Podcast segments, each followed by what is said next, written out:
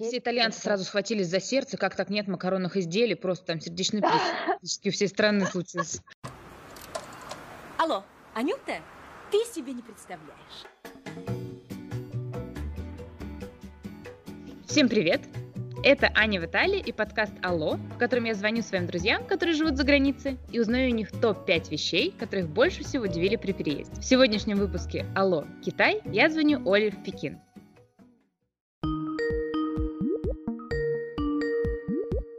Оля, привет! Привет, Таня!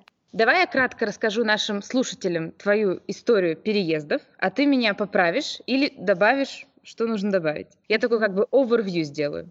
Значит, ты из Новосибирска, ты поступила в Петербург в университет на факультет свободных искусств и наук, и пока ты там училась, ты ездила на семестр в США и в Германию. Потом ты еще какое-то время жила в Германии, а сейчас ты живешь в Пекине с мужем, который там спасает китайскую экологию. Все верно. Хорошо, значит, я все правильно поняла. Ну, ты можешь как-то дополнить. Да. Более а, подробно, да, рассказать. Все правильно. У меня была очень насыщенная путешествиями жизнь до того, как я переехала в Китай, и это уже не первый раз, когда я живу за границей. То есть, в принципе, с таким же успехом я могла бы рассказать про США или про Германию. Я проучилась сначала в бакалавриате, где я, да, правильно съездила в Германию и в США по обмену. Потом я еще успела поучиться в магистратуре в Питере, в Вышке. И во время учебы в магистратуре успела съездить в Германию еще раз. А, на, на обмен. В общем, ездила я, конечно же, туда не случайно, потому что еще в первый мой приезд в Германию познакомилась со своим настоящим мужем на тот момент, вот, просто Яном Филиппом. И когда я закончила магистратуру, он мне в следующий день после моей защиты магистерской сделал предложение. Как вот. мило. Ей сердце. Но не переехать в Китай. Вот. А, да, на тот момент мы думали, что мы распишемся следующим летом в Новосибирске и так далее, но э, в тот же самый период времени он искал себе работы, и он нашел отличный для него вариант в Китае с немецкой организацией, которая правильно занимается проблемами экологии, но это конкретно его проект. В общем, мы поняли, что Китай нам не миновать, что мне тоже нужно как-то перебраться в Китай. Сначала мы думали, что мне сделают визу студента, и я приеду сюда учить китайский язык, но его проект немножко затягивал оформление его на работу.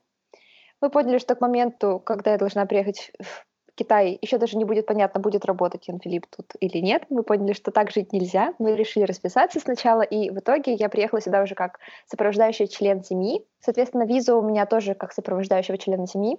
Вот, в Китае вид на жительство, он не просто вид на жительство, который универсален для любых случаев жизни. А на каждый случай жизни есть свой вид на жительство, который тебе, например, как сопровождающему члену семьи не разрешает выходить на работу. Mm. В Италии вот. тоже. Я буду немножко по ходу действия пояснять, как в Италии, да, вот ты будешь говорить, как в Китае буду пояснять. В Италии тоже есть э, разные виды на жительство, там я не знаю, штук 10, кажется, и тоже есть вот по семейным мотивам, но он, правда, с разрешением на работу. Угу, Это вообще отлично. очень отличается, да, в разных странах. Так, вот ты да. приехала. Точнее, вы только еще собираетесь. Вот вы сделали визу, да. Да, мы собираемся еще. Там тоже были некоторые осложнения. Мне приход... пришлось сначала переезжать в Китай с туристической визой, но мы потом ее легко поменяли на вид на жительство. И приехали мы сюда а, в конце января этого года, значит, прошло уже почти что 11 месяцев, как я живу в Китае. И за 11 месяцев уже успела немножко привыкнуть ко всему и находить все больше и больше плюсов жизни здесь получается. Действительно, ну ты вот заметила, что ты могла бы с тем же успехом рассказать про США там и про Германию, и ну, uh-huh. действительно, во-первых, мы выбрали Китай, потому что ты там живешь сейчас, но еще я подумала, что Китай он гораздо, ну мне он кажется вот со стороны гораздо более шокирующим, вот именно в смысле, что вот культурного шока, мне почему-то кажется, что в США и в Германии его должно быть меньше, чем в Китае. Просто я себе представляю Азию какой-то, ну вот совсем другой, Хотя, может быть, это то, что я вижу как стереотипы снаружи. Вот что у тебя было, то, что тебя первое удивило при переезде сильнее всего? Ну, не обязательно, конечно, по, как, по силе шока, может быть, там в хронологическом порядке, как ты считаешь нужно? Ну, сначала хочется отреагировать на твой комментарий про вот эту разницу культур. Да, да, да. С одной стороны, я абсолютно согласна с тем, что китайцы от нас отстоят по своей культуре гораздо дальше, чем европейцы или американцы. Но, с другой стороны, для меня было вот странно почувствовать себя здесь как не за границей. Для меня Китай, он не относится к таким типичным заграницам, как я их знаю. Если приезжаешь в Индию, то там сразу же запахи бросаются в глаза и в нос, да, куда mm. они там бросают. В США тоже есть что-то такое. В Китае, может быть, я уже сильно привыкла, но, с другой стороны, в Китае и архитектуры много такой, которая напоминает Россию. И климат достаточно похож на наш. Хотя, конечно, немножко фауна отличается, э, в смысле флора, флора отличается от нашей. То для меня было очень отличным от предыдущих двух стран это то, как сложно мне было здесь адаптироваться, и до сих пор мне это сложно. Конечно, главной причиной, наверное, является язык, потому что я не говорю по-китайски. Сейчас я уже немножко могу сказать пару слов, я могу купить себе блинчик в киоске, могу спросить, как найти станцию метро по-китайски, но читать я до сих пор не могу. И вот это меня очень сильно огорчает, потому что легко выучить латиницу и вообще любой алфавит, но иероглифы учить Mm-hmm. Это очень неблагодарное дело, тем более, когда это не является твоей главной задачей. Вот. Ян Филипп, например, он синолог, и он все это знает на отлично. И он чувствует себя здесь как рыба в воде. Mm. Вот. А мне приходится всегда искать себе спасательные круги, чтобы сделать жизнь комфортной. Желательно, чтобы этот круг не был Яном Филиппом. Желательно, чтобы мне можно было жить без него. Вот. Да, это очень хорошее это... замечание. Да, да, это правда было удивительно, потому что я достаточно адаптивный человек, мне легко привыкать к новым условиям, и, ну, что касается просто такого чувства дома, у меня оно здесь есть. У нас отличная квартира, сама эта территория, на которой мы живем, она тоже мне очень нравится. Но вот именно социальная адаптация давалась и дается отчасти мне с большим трудом. Про Италию я тут могу сказать, что тут, конечно, нет такой проблемы с языком, вот именно потому что, как ты верно заметила, выучить латиницу очень просто, особенно в Италии у них очень легкие правила чтения, то есть такие же, как в русском, вот как написано, так и читается, и это очень помогает, что ты хотя бы можешь там что-то прочитать, и даже несмотря на то, что здесь, э, ну вот в городе, где мы живем, очень мало людей знает английский, итальянцы, во-первых, они очень открыты, во-вторых, они же прекрасно жестами объясняются. И как бы мы это воспринимаем немножко как шутку, типа вот там итальянцы машут руками. На самом деле они таким образом реально могут тебе донести какую-то мысль. Даже ты не понимаешь, что они говорят. Это очень сильно помогало. Но вот в плане именно социальной адаптации это наверное, не связано с языком, потому что в Италии же очень много традиций, у них очень много правил, и поэтому ты все равно будешь немножечко выделяться. Именно в этом смысле, что ты не знаешь, как правильно все делать. Ну, как бы, с одной стороны, в кавычках правильно, потому что нет правильного способа. С другой стороны, они считают, что есть. Вот. Плюс, допустим, я внешне очень выделяюсь, потому что по мне сразу видно за километр итальянцам, что я не итальянка. Без вывода переходим к пункту 2. Что было второе? Топе удивительно. Да. Когда я приехала сюда год назад, это был не первый раз, когда я приехала в Китай. У меня был еще подготовительный раз. Mm. Это было два с половиной года назад, когда Ян Филипп проходил вот в этой же самой компании, где он работает сейчас, практику.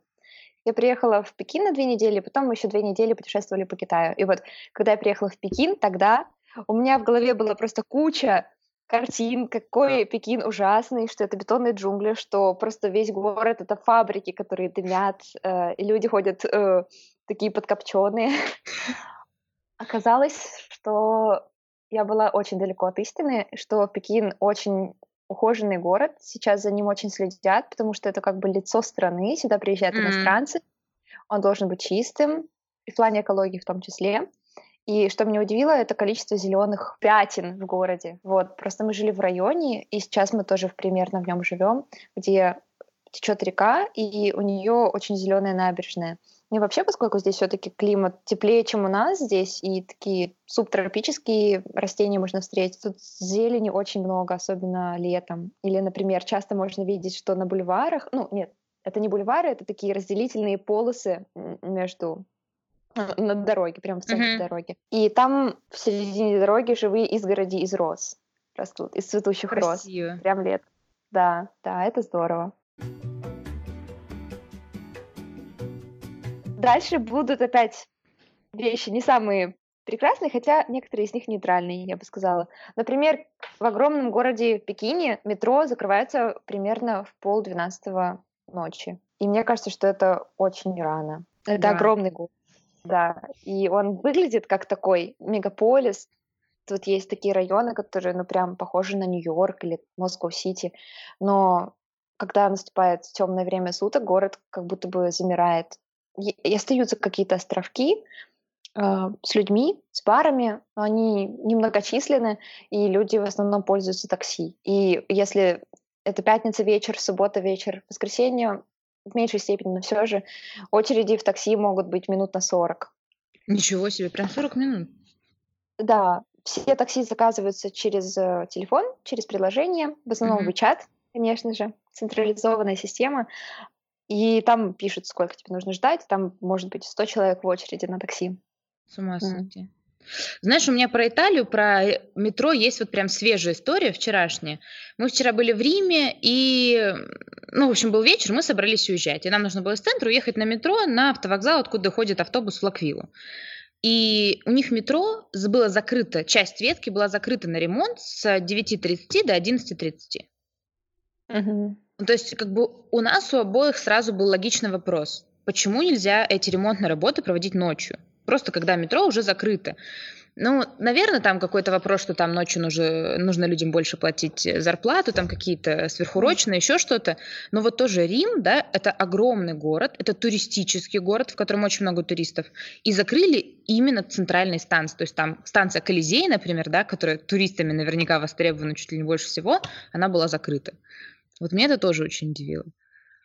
Ну, вообще, да, если бы я жила в Пекине, меня бы тоже удивляло, что в полдвенадцатого метро закрыто. Кому-то, наверное, кажется, что это так поздно, куда ты можешь ехать в полдвенадцатого. Но я тоже ожидаю от большого города, что там все работает очень допоздна.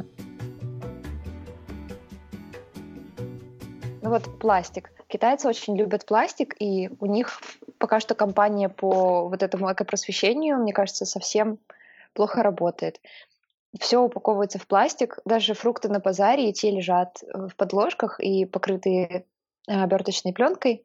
Угу. То, что меня поразило, это чашки кофе с собой. Ну, вот эти картонные, но не совсем картонные. Угу. Они еще кладутся в пакеты пластиковые. Это, я так понимаю, для того, чтобы комфортнее было держать пакет, чтобы не обжигалась рука. Можно угу. его держать за ручки, а еще, еще лучше можно его как бы продеть, повесить на руку, при этом еще держать телефон и чатить. В общем, все ради удобства и совсем не ради природы. И я всегда ношу с собой кружку, вот она моя кружка. И мне кажется, что я вообще никакой не пример для людей, в отличие там, если от России бы, да, я была в России, то на меня, может быть, как-то реагировали, а здесь я думаю, что я просто странный иностранец со своими причудами, поэтому мы не будем на него равняться и задумываться, почему он так делает.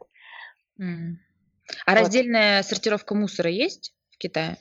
Вот с этим вопросом я сама хочу разобраться, потому что Простой вопрос она есть, но она не централизована. Есть частные лица, которые покупают себе машинку, либо тук-тук, либо фургон и сортируют вручную мусор. Вот у нас есть такая машина рядом с домом, я туда ношу мусор примерно раз в неделю, когда накапливается.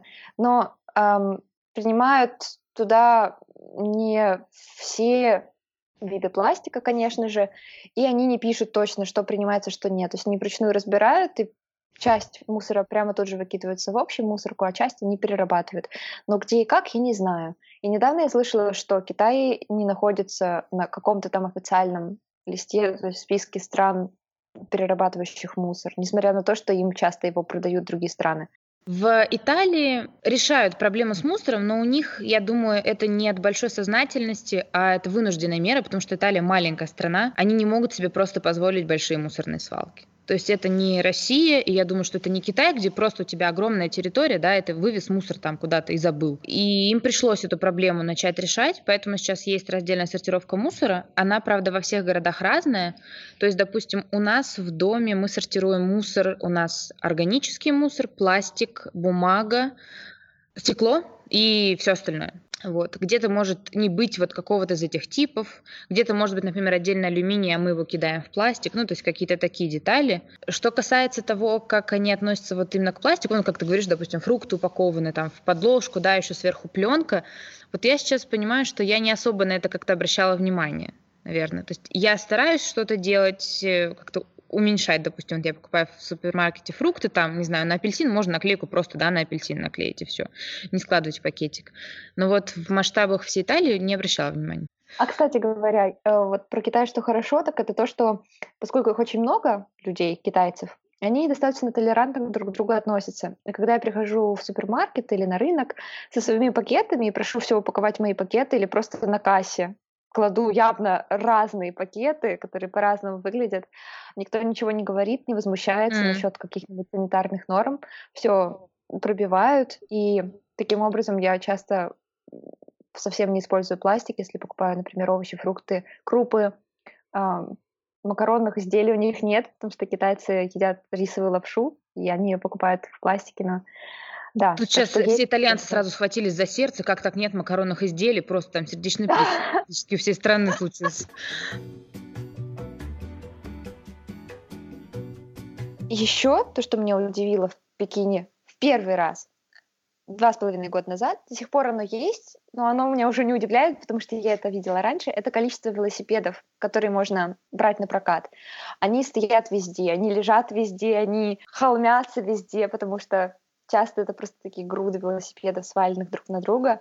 Был такой момент в истории, как раз два с половиной года назад примерно, когда китайские предприниматели начали неконтролируемо выпускать велосипеды. Видимо, пришел приказ свыше, что надо делать что-то с экологией и урезать количество общественного транспорта, машин, да, они производили столько велосипедов, что они как бы перенакрыли спрос и переоценили количество свободного места на тротуарах. И до сих пор их очень много, но многие с тех пор велосипеды пришли в негодность и были выкинуты. Когда ты, например, на местных картах, это не Google Maps, Google запрещен, Baidu Maps, а когда ты ищешь себе маршрут до какого-нибудь места, велосипед является одним из видов транспорта, который тебе может быть там указан. У каждого есть приложение, все это через приложение делается, либо опять-таки через WeChat, либо уже через отдельные их приложения, относящиеся к фирмам. И стоит это недорого, около 10, наверное, рублей, 20 за проезд. Я под таким впечатлением, я как-то вообще не ожидала от Пекина, что там будет много велосипедов. Не знаю, почему-то, ну, я вот себе представляла его, вот как ты говорила, что там есть районы, похожие на Москва-Сити, например, я представляла себе таким его городом, и почему-то не представила, что там велосипеды. Думаю, там машины, машины люди бегают. Ну, то есть жалко, конечно, что вот такая ситуация получилась, да, с перенасыщением рынка, и, ну, как бы спасали экологию, а получилось только, что произвели больше, еще больше загрязнения и лишнего производства, но круто, что хотя бы сейчас можно ездить на велосипедах, кто хочет, да. Ну, кстати, да, Пекин — это город велосипедов, у него очень широкие велосипедные дорожки, при том, что город сам достаточно старый, они, получается, перепланировали все дороги, всю систему, и достаточно хорошо. То есть, когда я еду на велосипеде, я чувствую, что для меня достаточно места, хотя машины паркуются там же, где велосипедные дорожки, но все равно водители очень внимательно относятся к велосипедистам, ждут, пока ты проедешь. А я никогда не видела серьезных инцидентов, и, в принципе, Тут очень подходящий для велосипедистов город. Про Италию мне тут даже нечего добавить, потому что я здесь такого вот бума не наблюдала. То есть, допустим, я... мы были летом в Лиссабоне, и там у них бум электросамокатов. Они везде, вот как ты расскажешь про велосипеды, ну, то есть я думаю, что в Лиссабоне все-таки меньше, но они прям на каждом углу стоит там по одному, по два самоката, потому что их можно бросать где угодно, не в специальных зонах, а вот просто где угодно. Uh-huh. Вот. И в Новосибирске сейчас в Академгородке тоже появились самокаты электрические, тоже довольно много я их видела. Вот. В Риме, я знаю, там можно брать велосипеды на прокат, но не то, что они вот постоянно попадаются на глаза, ты где-то иногда видишь там пару штук, но не так много их. Может быть, потому что по брусчатке ездить не так удобно, может, потому что там, например, в центре такие толпы туристов, что там ты не поездишь, не знаю. Интересно. Что следующее О, в топе?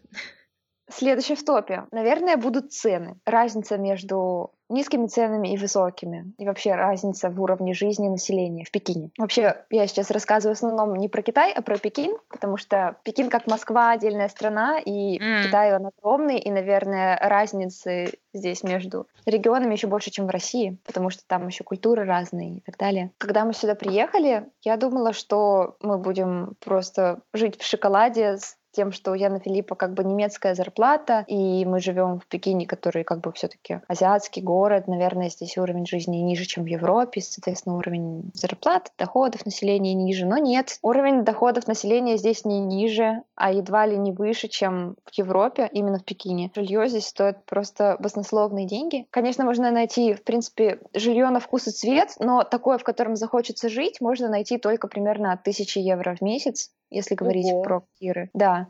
И наша квартира, например, стоит 2000 евро примерно. Ну, это прям Тысяч... такая очень-очень европейская цена, я бы сказала. Это даже, не знаю, не Рим, наверное, Милан, Амстердам. Да, наверное. А поскольку мы из Германии, в которой, конечно, есть проблемы с э, жильем, с ростом цен, но я знаю, что, например, наша однокомнатная квартира в Берлине стоила для сравнения ну, где-то 350 евро. Ну, есть да. большая разница, хотя да. эта квартира больше, но не настолько.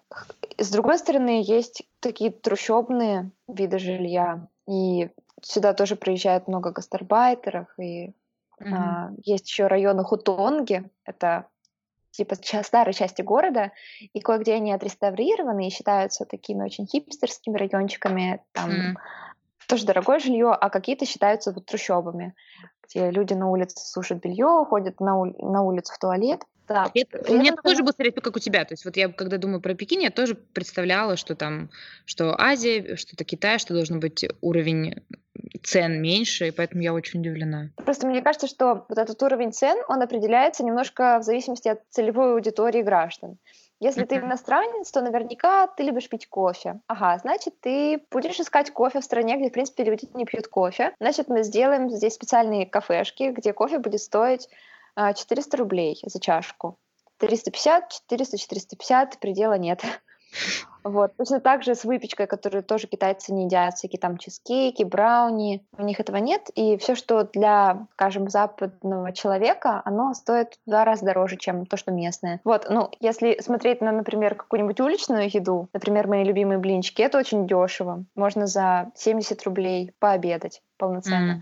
А если пойти в ресторан, даже в китайский, для китайцев, то можно пообедать и за 1500 на нос. Вот, то есть здесь очень-очень большие разницы. Про Италию, про квартиру могу сказать, что это очень сильно зависит от города здесь. То есть, например, за те деньги, что мы в Лаквиле снимаем двухкомнатную квартиру в центре города, я знаю, что в Риме это будет комната где-то, ну, как бы, может, не на самой-самой окраине, конечно, но там полчаса, например, на автобусе от центра, это точно. То есть, ну, разброс очень сильный. Ну, понятно, Лаквилла это там 100 тысяч населения, Рим это 3 миллиона, ну и столица. А что касается вот именно соответствия цен зарплатам местных жителей, то мне кажется, что если вот понятно, что когда ты переводишь рубли, кажется, что ты там миллионер, а когда ты заплатил в евро за квартиру, там за коммунальные, в евро сходил за продуктами, все такое, то ну, может быть, не совсем выравнивается, но разрыв становится не такой большой. По крайней мере, вот в процентах я считала, что процент за квартиру и за коммунальные от итальянской зарплаты это примерно такой же процент за квартиру и за коммунальные в России от российской зарплаты.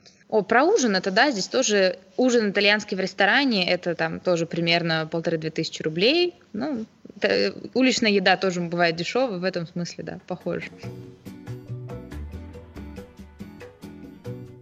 У нас сегодня будет не топ-5, а топ-7 или 8 или 9. В общем, что еще было интересного в Китае? Удивительного в Китае еще было то, что здесь все расплачиваются не наличными деньгами, а через телефон. Даже по карте ты часто не найдешь терминала, чтобы расплатиться. Вот здесь все используют WeChat а, или Alipay. У них есть две эти альтернативные системы. Но сделаны они, конечно, чтобы контролировать не только поток денег, в стране, но вообще смотреть, что ты покупаешь, где ты покупаешь и так далее.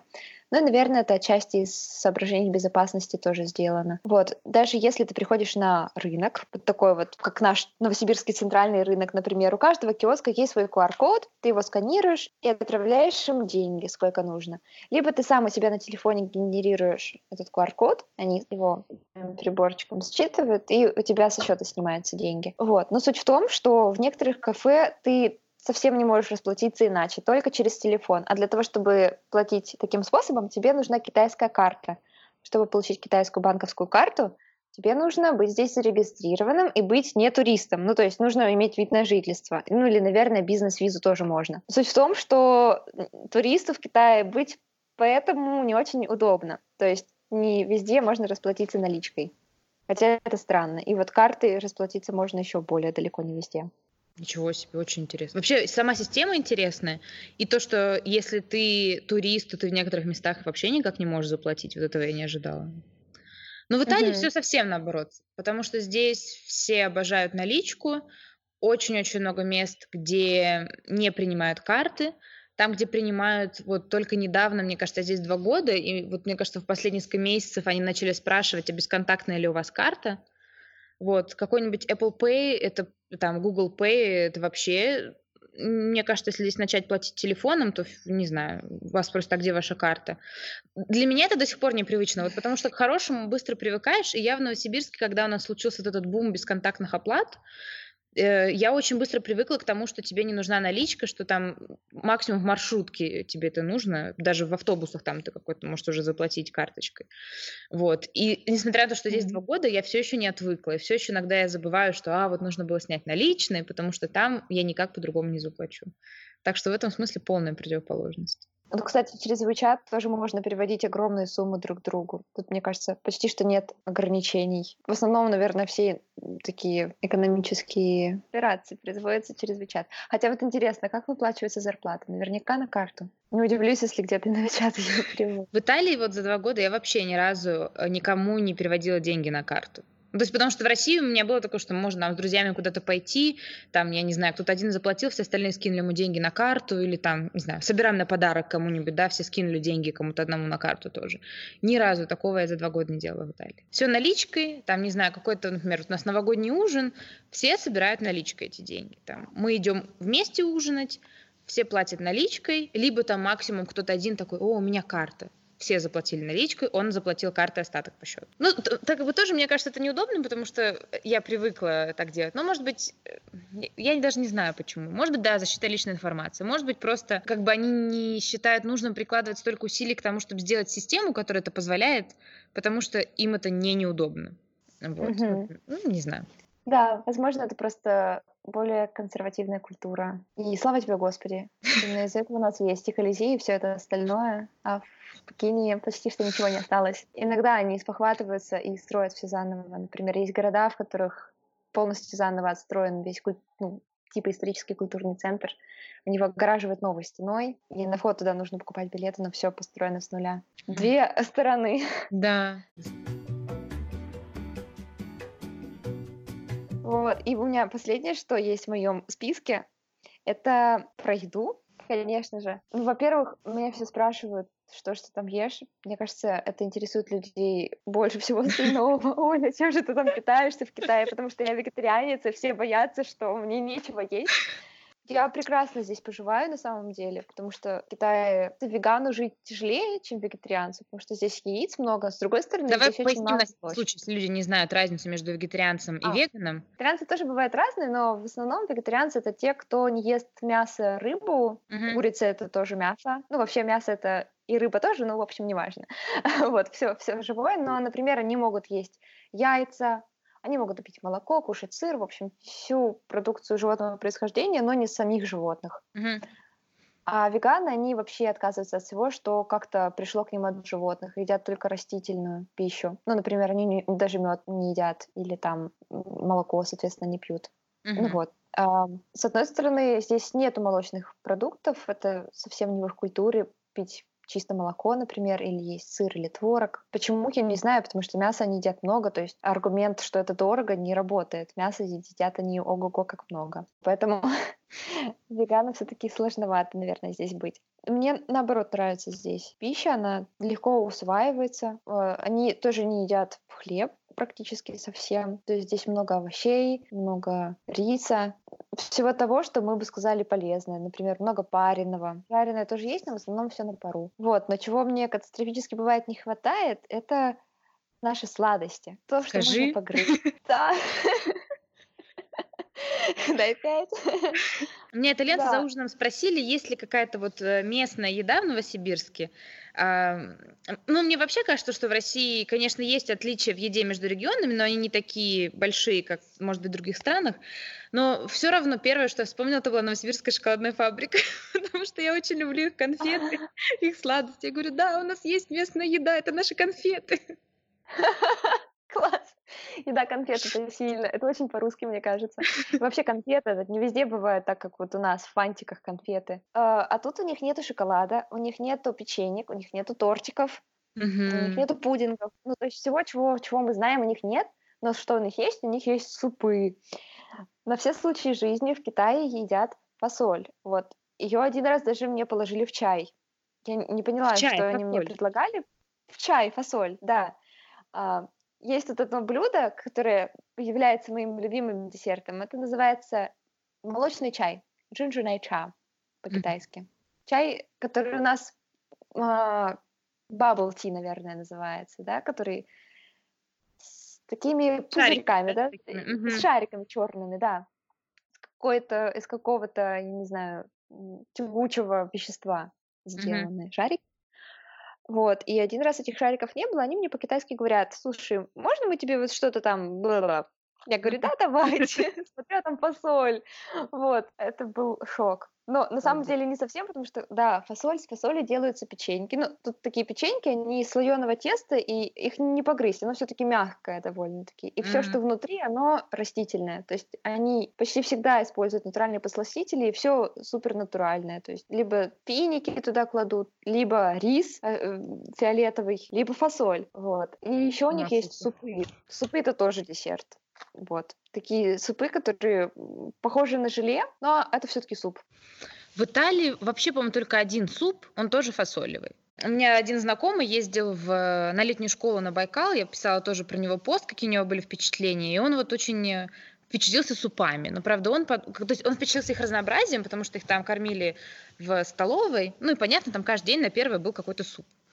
Вот. А, во-первых, у итальянцев первое это паста, а не суп. Ну, как бы он сразу думает, да, что мы сумасшедшие. Вот. А во-вторых, он не понял, почему их кормили супами летом, потому что он считает, что нужно есть супы только зимой. Как бы он же горячий суп. Мгм. Вот. Так что здесь только один суп, но тоже фасолевый, как в Китае. А меня еще очень э, как зацепило то, что ты сказала про молоко, что они не пьют молоко, да, э, мало молочных продуктов. Опять же, у меня свежая история. Мы возвращались с ужина с итальянцами, и в разговоре всплыл тот факт, что они не пьют капучино после обеда. То есть здесь это считается совершенно э, странным. Вот. И итальянец говорит, ну вот я вообще не понимаю, как вы можете пить капучино после обеда. Для меня это, вот мне даже никто этому не учил. Для меня это так же очевидно, как то, что не нужно мазать там нутеллу на колбасу. А проблема в том, не просто в том, что вот нельзя пить капучино. Почему они так реагируют на это резко? Потому что они тоже не пьют молоко после обеда. То есть для них вот взять, выпить просто стакан молока после обеда вместе с обедом, например, это очень странно. Я читала где-то мнение, что у них эм, непереносимость лактозы, что она плохо переваривается у некоторых южных народов. Поэтому они не могут пить молоко. Но я вот очень люблю молоко, я могу там пить его стаканами. Поэтому я как, как бы опять же не вписалась в эту итальянскую среду в этом смысле. Но при итальянцах стараюсь не пить, конечно, капучино, чтобы не шокировать их. Давай на этом завершим наш подкаст. Спасибо тебе большое, мне было очень интересно, очень весело. Я надеюсь, нашим слушателям тоже понравилось. Я надеюсь. Мне тоже было очень здорово пообменяться, обменяться впечатлениями заодно, Да. друг другу рассказать о них и, и всем остальным, кто заинтересуется. Всем пока. Пока-пока.